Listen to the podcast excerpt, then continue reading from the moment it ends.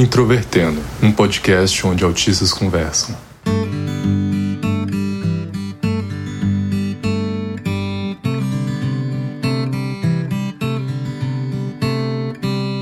Sejam bem-vindos ao podcast Introvertendo, um podcast sobre autismo. E hoje sou eu, Luca Nolasco, que vou apresentar.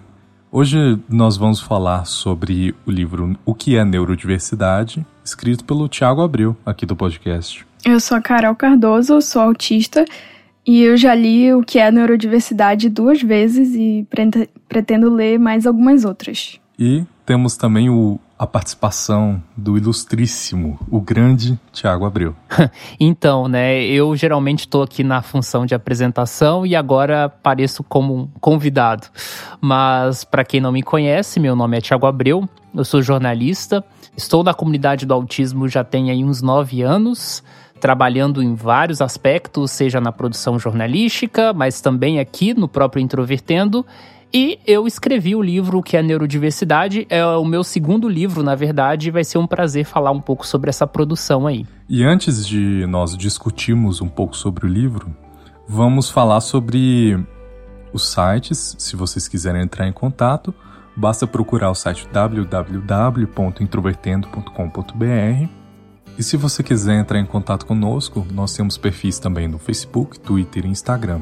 Todos eles basta pesquisar por Introvertendo que já nos acha. Inclusive, se você quiser comprar o livro, basta olhar em qualquer uma de nossas redes sociais. O Introvertendo é um podcast feito por autistas e produzido pela Superplayer and Company.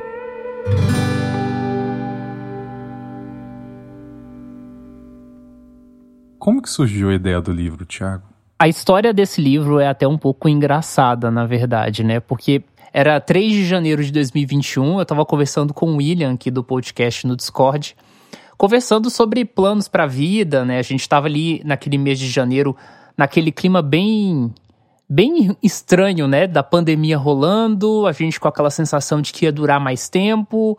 E aí eu tava falando para ele de algumas ideias de livros e, e, e produções literárias. E aí ele chegou para mim e perguntou assim: "Ah, por que você não escreve um livro sobre neurodiversidade para iniciantes?" Ele deu essa sugestão pensando muito no quanto que eu leio sobre o assunto já tem muitos anos. E eu parei para pensar e fiquei assim, por que não, né? Por que não escrever isso? Então nasceu meio que com essa luz assim que ele me deu e cerca de uma semana eu tinha um rascunho já prévio do livro, porque era algo que eu lia muito, então eu tinha as referências na cabeça. E depois foi um trabalho de revisão, de ajustes, né, de expansão em alguns trechos ou outros. Mas, resumidamente, o que é neurodiversidade nasceu por sugestão. e, e foi uma ótima sugestão, na verdade, porque eu acho que é um livro que, que tem uma função bem específica e, e chegou em uma ótima hora. Realmente, eu acho que o livro cumpre essa função de ser um, o que é neurodiversidade para iniciantes. E uma das coisas que eu percebo que eu percebi na leitura do livro é que ele faz referência a muitos outros textos. Então, justamente é por isso que eu acredito que ele seja um, uma boa introdução ao tema. E eu queria te perguntar quais foram as leituras, os materiais que te inspiraram na escrita do livro, as coisas assim que, que tu acha que mais te influenciaram na, durante o teu processo. Acho que a primeira coisa mais óbvia sobre referências, inspirações sobre o livro é a coleção Primeiros Passos da editora Brasiliense, que é uma, uma série de livros, geralmente livros de bolso, pequenininhos, e que apresentam um tema de forma bem, bem introdutória mesmo para as pessoas. Por exemplo, a gente tem o que é arte, o que é cultura, tem o que é deficiência, da Débora Diniz, que é um excelente livro introdutório sobre deficiência. E eu pensei em fazer o que é neurodiversidade, meio que seguindo essa ideia da, da Primeiros Passos, só que com uma diferença, uma diferença que cabia mais no meu estilo de escrita. Porque os autores que escreviam na, na Primeiros Passos, por exemplo, muitas vezes eram apenas teóricos ou pessoas que eram muito e ultra especializadas naquele tema. Bom, eu tenho a minha carga acadêmica, né, dentro da universidade, dentro do ambiente da pesquisa, mas eu também sou um jornalista, então eu queria fazer um meio termo entre as duas coisas, ser um livro bem rigoroso, mas ao mesmo tempo que da mesma forma apresentasse a comunidade do autismo de um ponto de vista mais cultural. Então, eu poderia dizer que essas foram as, as inspirações básicas. Do ponto de vista da estrutura do livro, eu levei muito em consideração é, vários livros sobre autismo que eu já tinha lido, artigos, publicações antigas de redes sociais, porque algumas coisas ficaram muito ligadas ao ambiente sociocultural da internet e o livro é uma forma de eternizar, entre aspas, isso, porque na internet muito se perde. Como tu disse que o livro é o resultado de pesquisas e leituras que tu já faz há bastante tempo, e que também é uma forma de imortalizar publicações antigas e conteúdos nas mídias sociais que de alguma forma acabam sendo esquecidos com o passar do tempo, me, me veio a pergunta de quanto tempo tu levou para pesquisar e investigar o material do livro. Quando eu escrevi o livro de fato em janeiro de 2021, eu já tinha uma visão mais madura de neurodiversidade. Então, eu posso dizer que eu comecei a ler mais rigorosamente sobre neurodiversidade em meados de 2016 para 2017. Em 2020, a gente aqui no Introvertendo publicou uma reportagem de quatro episódios sobre neurodiversidade em 2020, que eu entrevistei alguns ativistas, algumas pessoas e nesse período eu ainda estava aprofundando as minhas leituras ainda, li muita coisa, principalmente entre 2019 e 2020, assim. Era praticamente um livro por mês, muitos artigos, conversando com muitos ativistas. Então, quando eu comecei a escrever em janeiro de 2021, eu escrevi o livro muito rápido, mas eu tinha já as referências quase na ponta da língua, porque já estava produzindo artigos, escrevendo ensaios, coisas do tipo. E eu acho que o desafio posterior, nesse momento que eu escrevi em janeiro de 2021, foi de fazer revisões e analisar a consistência das coisas que eu escrevi. Mas depois dessa escrita em janeiro, eu submeti o livro para a editora. E aí, mais ou menos em março, eles demonstraram interesse em, em publicar, eles passaram por uma revisão ajustei o livro ainda durante um mês, devolvi para eles, eles me devolveram, revisei de novo em julho, entreguei para eles, eles me entregaram de novo. Enfim, eu passei 2021 inteiro trabalhando no livro e em vários aspectos, principalmente em alguns temas mais polêmicos na, da, da parte das críticas, né? Por exemplo, é, na parte das críticas eu também falo um pouco da comunicação facilitada, que é um tema que a gente trabalhou no episódio 192 em 2021, mas muitas dessas coisas ficaram como uma pincelada, né, como uma introdução para as pessoas. Então, se as pessoas quiserem realmente se aprofundar e entender mais profundamente as críticas, na seção de referências tem ali todo o corpo teórico para as pessoas fazerem essa leitura independente. Eu acompanhei de perto a produção do outro livro, o primeiro que você fez. Mas esse nem tanto. Esse algumas coisas eu vou acabar sabendo só por conta desse episódio que a gente está gravando agora. Uma delas é quais foram as maiores dificuldades que você teve durante o, a criação do livro? É legal você falar do primeiro livro, e ele já foi citado aqui outras vezes no Introvertendo, mas só para as pessoas saberem, né? O História de Paratinga, ele era um livro reportagem sobre uma cidade no interior da Bahia, não tinha nada a ver com autismo, e ele tinha uma estrutura totalmente diferente. Aquele outro livro, assim como dificuldade que eu tive foi o impacto financeiro, porque eu investi muito tempo e muito dinheiro para fazer aquele livro, mas no caso do que é a neurodiversidade, já foi um processo totalmente diferente, porque era um livro mais curto, mais prático, é, já vinha de uma leitura há muito tempo que eu tinha sobre os temas, e a maior dificuldade, na verdade, era mais alinhar o discurso e a argumentação em alguns pontos do livro para que ele soasse o mais consistente e o mais correto possível, porque a neurodiversidade é um tema que pode ser considerado em alguns níveis controversos. Tem gente que vai falar sobre neurodiversidade como conceito, tem gente que vai falar de neurodiversidade como movimento, tem gente que vai falar das duas coisas misturadas, tem gente que vai falar de neurodiversidade de forma pejorativa como somente um estilo de vida, tem gente que vai pensar teoricamente. Então, o meu desafio era trazer todas essas perspectivas e dar uma direção. Olha, se você está sendo introduzido pelo tema, vá por esse caminho, que é uma leitura provavelmente mais correta, mais acurada, de acordo com o que eu estudo já há muitos anos sobre o assunto. Certamente a neurodiversidade é um tema muito controverso, tanto que a gente até lançou um episódio sobre as pessoas anti-neurodiversidade e que eu percebo que os argumentos anti-neurodiversidade ssão muito importantes para também a gente entender o que é neurodiversidade. Então eu queria saber como foi que o teu argumento, como foi que a estrutura do livro foi organizada para apresentar esse conceito e todas as suas vertentes atuais. Certo. A primeira coisa que eu fiz no livro foi um contexto histórico. Por quê? Eu, eu noto que as pessoas muitas vezes pegam conceitos históricos, sociológicos, seja lá o que for, e não colocam isso dentro do momento, do período da história em que ele está inserido. E isso é um grande risco, porque a gente acaba fazendo análises anacrônicas sobre um fenômeno. A gente olha sobre uma coisa lá da década de 60 com a nossa percepção da década de 2020. É óbvio que muita coisa vai envelhecer mal. Então, assim, para as pessoas entenderem neurodiversidade, elas precisam entender o que, que era pensado e o que era visto sobre autismo, não só na comunidade do autismo, como também na internet e em todos os espaços. Então, a primeira tarefa que eu fiz foi fazer esse contexto histórico para apresentar o que era o autismo, quais foram as mudanças e quais foram as noções flexibilizadas sobre o autismo chegar na neurodiversidade propriamente dita, como ela surgiu lá na década de 90, as repercussões, as críticas e depois trazer as discussões mais atuais sobre neurodiversidade que têm atualizado inclusive o próprio conceito.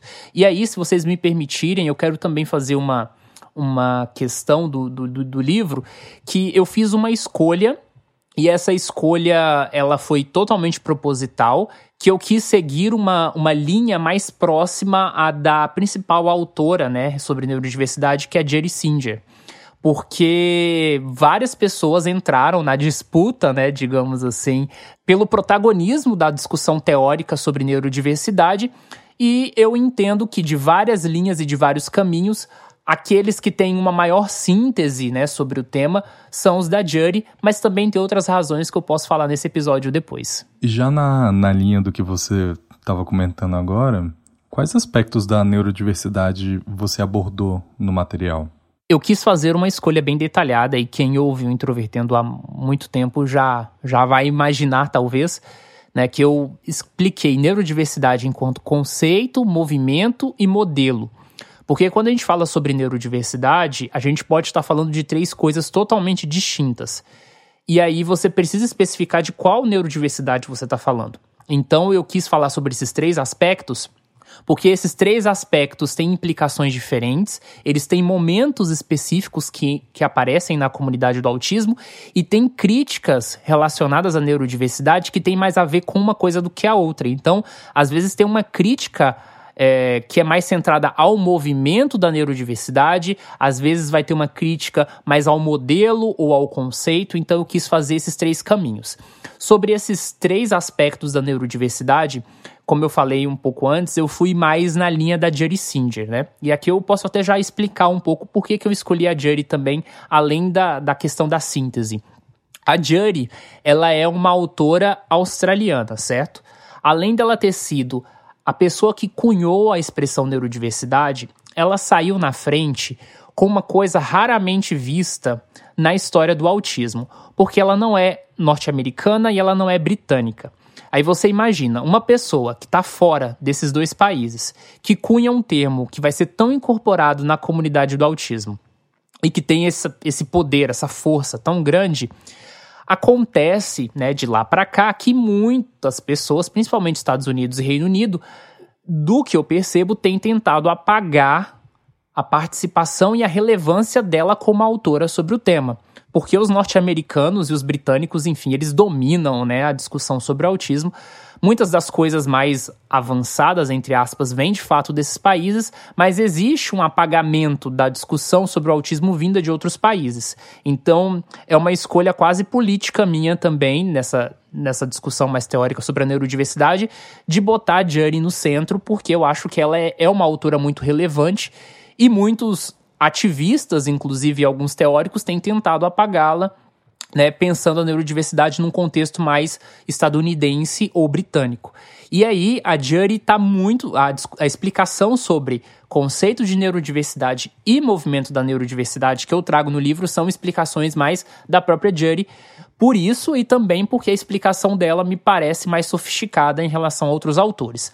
A ideia de modelo da neurodiversidade é de uma outra pessoa chamada Nick Walker, é, é uma figura que, de certa forma, também faz referência à própria Judy, embora também tenha outros caminhos, e que vai pensar uma, um, um terceiro ponto da neurodiversidade que a gente chama de modelo, que seria uma compreensão da neurodiversidade mais filosófica e daria base ao movimento da neurodiversidade. Mas para as pessoas entenderem esses pontos aí é lendo o livro, mas eu garanto que as pessoas vão entender quando lerem. Eu tenho percebido que o termo neurodiversidade tem sido cada vez mais mencionado em vários espaços. Eu já percebo que existem vários eventos que já colocam como título principal, como tema principal de discussão, a neurodiversidade. Então, apesar de ser um termo cunhado por uma autora australiana e, e apesar da discussão sobre esse termo estar majoritariamente na língua inglesa, eu queria saber de ti qual a importância de discutir hoje a neurodiversidade no Brasil. Antes de falar sobre neurodiversidade no Brasil, eu acho que é importante destacar que a neurodiversidade se tornou também um termo muito estratégico para pensar talvez a, o próprio sentido do autismo como um dos diagnósticos que mais representam a nossa geração. Quando eu falo a nossa geração, é principalmente essa geração nascida na década de 90 e etc. É, e isso envolve vários aspectos, envolve próprio sentido do, da ressignificação, por exemplo, da figura do nerd, né? Que poderiam ser classificadas como tímidas, estudiosas, retraídas, que às vezes é um estereótipo muito ligado ao autismo dito leve. A neurodiversidade surgiu no momento certo perfeito na eclosão da internet e, e também de reconhecimento dessa minoria que era muito excluída, que ao mesmo tempo tem um ponto de virada. Então, a neurodiversidade é um termo que se encaixou muito bem no próprio modo de vida da sociedade, modo né, mundial, de certa forma, dos último, das últimas décadas. E é claro que isso tem impactos em várias escalas, né? No Brasil especificamente, eu acho que falar sobre neurodiversidade como a gente está falando sobre um conceito que está muito ligado ao autismo, querendo ou não, embora tenha um uso muito mais amplo, mas aquilo que a gente chama de movimento da neurodiversidade no Brasil está muito intricado aos próprios autistas. E ao surgimento de um ativismo autista na década de 2010 que é pouco documentado ainda na literatura. O Introvertendo faz parte disso, eu faço parte disso, todos nós fazemos parte. E eu acompanhei o crescimento disso. Eu entrei na comunidade do autismo em 2013. Então eu vi os primeiros autistas ativistas produzindo conteúdo na internet, no YouTube, em redes sociais, escrevendo em blogs, participando em eventos, participando de construção de políticas públicas. Então não tem como você discutir o crescimento do ativismo autista no Brasil descolado da discussão sobre neurodiversidade, porque são coisas muito intimamente ligadas. E se as pessoas realmente querem pensar o futuro do autismo no Brasil, tem que pensar junto com os autistas, né? Porque essa parte da comunidade vai só crescer daqui para frente. Então acho que são esses e outros pontos muito importantes para a gente pensar. Lendo o livro, eu percebi que você fala muito sobre o desenvolvimento da ideia de que o que é uma pessoa com deficiência e o que é uma pessoa autista.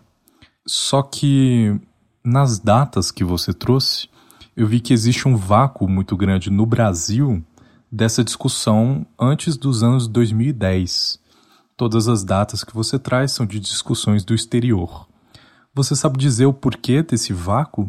Tem vários fatores, Luca. Eu acho que talvez um primeiro grande fator é que o ativismo do autismo, de uma forma geral no Brasil, ele é muito mais tardio do que no exterior.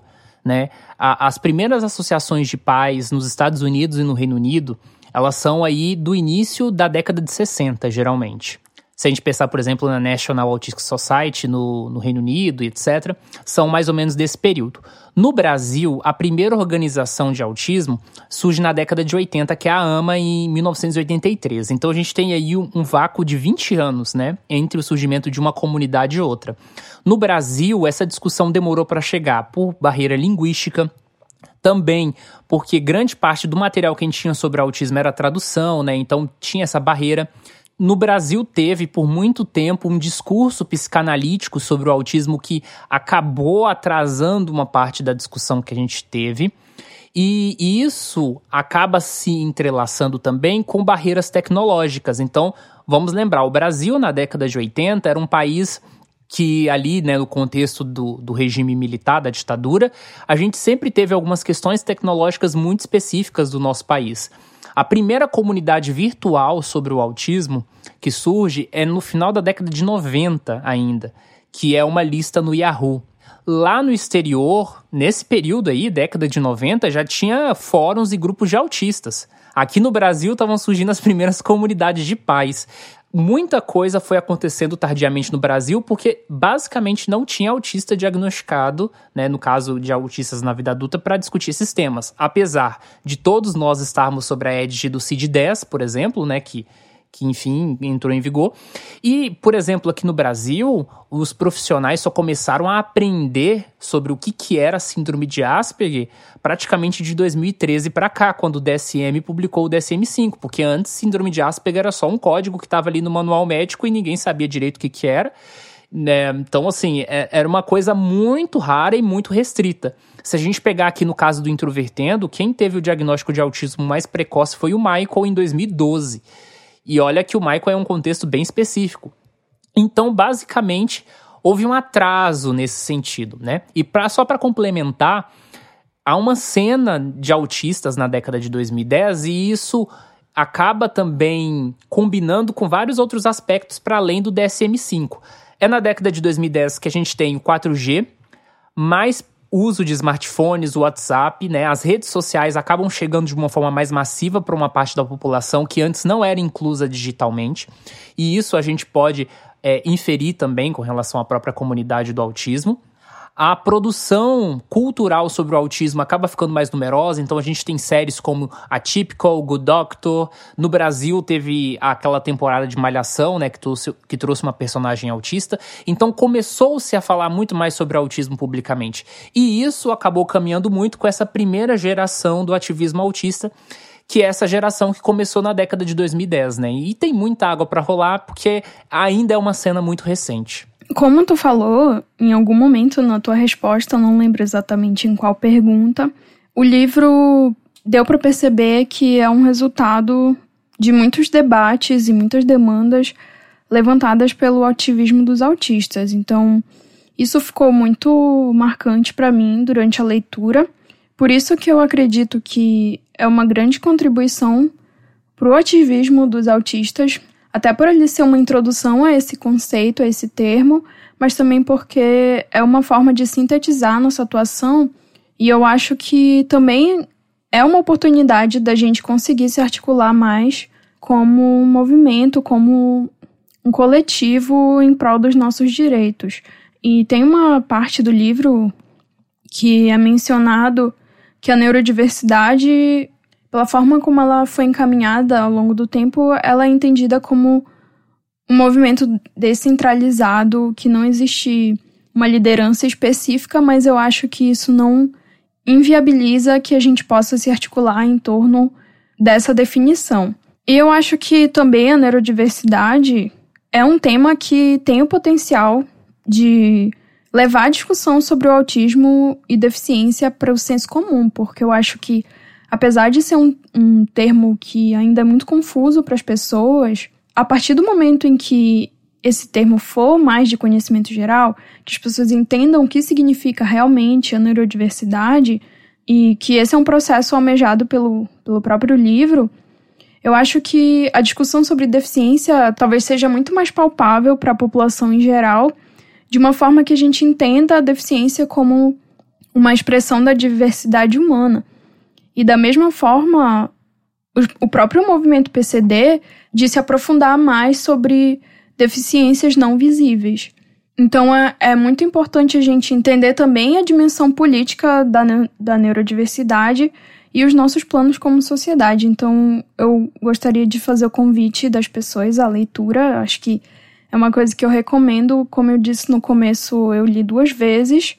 Pretendo ler mais vezes também, justamente pela quantidade de referências que o livro traz. Então, no mínimo, é um livro de consulta que a gente pode abrir de vez em quando e, e ver, ah, tal autor fala tal coisa em tal período. Então, eu posso ir atrás da minha pesquisa pessoal e, e pesquisar sobre esse autor e o que ele disse e como que ele se enquadra dentro desse contexto geral, tanto do autismo quanto da neurodiversidade. Bom, eu fico honrado pelos comentários da Carol. A Carol tem um crivo crítico excelente e e, bom, se ela falou, tá falado aí, galera. Ajuda aí que, que esse livro deu trabalho para fazer. Eu tenho a honra de dizer que eu li o livro no prelo, então agora é uma alegria muito grande ver que ele tá realmente. que ele foi realmente concretizado. E Tiago, para quem se interessou no episódio e quer ir atrás do livro, onde a pessoa consegue comprar? Então, o livro foi lançado oficialmente dia 4 de fevereiro, mas eu comecei a pré-venda do livro dia 17. E aí, só para explicar para o pessoal, é, esse livro foi uma produção semi-independente, teve uma editora por trás, mas o investimento né, de produção do livro foi meu, é, sem assim auxílio de ninguém, né, propriamente dito. E aí, na etapa de venda, teve um outro problema que o pessoal da editora pegou Covid. E aí eles não puderam assim me auxiliar muito no processo é, de venda do livro. Então eu acabei assumindo essa função e as vendas do livro foram no Instagram do Introvertendo e no meu Twitter pessoal, que é o arroba Thiago Abreu. As pessoas basicamente entravam em contato, eu passava o Pix e foi dessa forma, assim. Foi um processo bem artesanal, mas foi bem legal. Conheci muita gente, fiquei impressionado pelo impacto que o livro teve, assim, de quanta gente mandando mensagem nossa, eu, eu realmente estou muito feliz, assim. Eu queria agradecer muito quem ouve o Introvertendo e engajou ali, se interessou por, pelo livro. Eu, eu realmente não imaginava, assim, que tinha tanta gente que gostava do podcast e tanta gente interessada no tema. E agora que o livro já foi lançado e a editora pôde auxiliar né, nesse processo, né, e se tornou menos artesanal, o livro está disponível para ser comprado em versão física e digital nas lojas de uma forma geral. Então tem o site da editora, que é a também tem o livro disponível na Amazon, é, nessas plataformas. Mas para quem quiser comprar o livro e ter alguma dedicatória ou quiser né, comprar o livro diretamente comigo, ter, ter esse momento também, pode mandar mensagem ali no Instagram do Introvertendo ou no meu Twitter pessoal ou até mesmo no WhatsApp do Introvertendo. Algumas pessoas fizeram isso, né? E aí todos esses trâmites de pagamento e envio pelos correios vão ser feitos diretamente comigo. Ah, o pessoal, eu posso contar uma coisa muito legal sobre o livro que eu acabei de lembrar agora? Vai lá. Pode. Uma semana antes de iniciar a pré-venda, eu conversei com a Singer, a mãe do termo neurodiversidade, e foi uma conversa muito legal que eu tive com ela. Eu falei rapidamente para ela sobre a questão da neurodiversidade no Brasil, né, a dificuldade que a gente tem, as barreiras linguísticas. Ela inclusive me disse que tem planos de traduzir o livro dela, né, que ela fala sobre o conceito de neurodiversidade para outras línguas. Isso já está em processo, então talvez pode rolar. E enfim, né, eu, eu fico muito feliz assim de que muitas coisas têm avançado na comunidade do autismo, e principalmente por parte né, de, das próprias pessoas dentro do espectro do autismo e o que a gente está conseguindo fazer em pouquíssimo tempo, né, 10 anos. Então, só queria dividir essa felicidade com vocês. 2022 começou assim sensacional para mim, sabe? Eu, eu jamais imaginava assim que ia ter esse impacto, né, que ia chegar dessa forma e eu acho que nós aqui não temos nem a dimensão do que pode vir depois também, né? Então, esse livro tá, tá rendendo muitos frutos, nossa, e só tenho mesmo a agradecer a todo mundo pelo carinho, pela disposição, sabe? É, fazer livro no Brasil é uma coisa difícil, né? Produzir de forma independente, bancar do próprio bolso, usando dinheiro que muitas vezes quase não se tem. E eu queria só terminar mesmo dizendo isso, assim, agradecendo. E quem se interessar, tem links aí no, na descrição do episódio. E entre em contato aí com a gente, beleza? E agora nós vamos escutar um áudio mandado para nós por meio do WhatsApp do podcast. Boa noite, tudo bom com vocês? Me chamo Fernando Rossini de Moura, tenho 35 anos e fui diagnosticado com autismo aos 33. Sou professor de história e amo o podcast, podcast realizado por todos vocês. Me ensina muito sobre esse mundo que eu estou entrando agora. E vários episódios seus eu passo para minha mãe também, que também está nesse mundo agora também. E primeiramente gostaria de, de agradecer e de elogiar o trabalho de vocês. Nesse segundo áudio eu gostaria de pedir duas coisas. Primeira coisa, eu gostaria que você fizesse um episódio sobre banca biopsicossocial e concurso público para autistas. Porque eu acabei de passar por uma banca biopsicossocial onde eu tive meu direito negado e agora estou tendo que entrar com recurso contra a banca e esperando resposta. E o segundo pedido é que vocês façam mais episódios sobre sexualidade no autismo, pois eu estou tendo muita dificuldade com isso e adorei esse, episódio, esse último episódio que vocês fizeram. E achei que foi muito bom. Tá bom? Obrigado. E aí, quem vai responder? Eu respondo, eu respondo. Então, Fernando, muito obrigado pela mensagem que você mandou aqui para a gente. É, é bom você ter feito esses dois pedidos, porque a gente pode até divulgar algumas coisas aqui, tá? A gente tem uma série aqui no podcast que é de profissões, né? Que a gente começou em 2019, se não me engano. A gente já falou sobre algum, alguns autistas em algumas profissões. E esse ano a gente quer encerrar essa série. A gente ainda vai falar de mais uma profissão e depois fazer um episódio sobre autismo e as questões de empregabilidade. Então a gente quer falar de desemprego, a gente quer falar de concurso público, banca, né, biopsicossocial, de avaliação e as questões dentro do ambiente de trabalho, né, que podem dificultar. A gente já fez episódios sobre autismo e mercado de trabalho, mas naquele episódio a gente falou mais sobre sobre condições para entrar, né? E para permanecer aí são outras questões, então a gente vai fazer é, esse episódio com certeza. Não vai ser um episódio sobre banca biopsicossocial, mas a gente vai falar sobre isso nesse episódio de autismo e empregabilidade. Até porque já teve outras pessoas que mandaram mensagem para a gente pedindo para a gente falar sobre essa questão. Sobre a questão de sexualidade, a gente já fez vários episódios não sei se você já ouviu, né? O, sobre homossexualidade, bissexualidade, sobre abuso. Teve agora esse de sexualidade mais amplo. Nós temos planos futuros de fazer um episódio sobre autistas e a população trans. Né? Tem muitos autistas trans na comunidade, muita gente produzindo conteúdo, e a gente pensa em algum momento fazer isso. Não esse ano, porque esse ano a gente está lançando poucos episódios, né? Mas ano que vem, provavelmente, com certeza. Então, se eu puder prometer aí, a gente vai fazer esses dois conteúdos, tá? Então é isso, Luca. Agora é com você aí. É isso, pessoal. Vamos lembrar aqui que os episódios agora vão ser a cada duas semanas, então vejo vocês em uma quinzena, ou 14 dias para ser mais exato. E foi isso. Muitíssimo obrigado e até a próxima.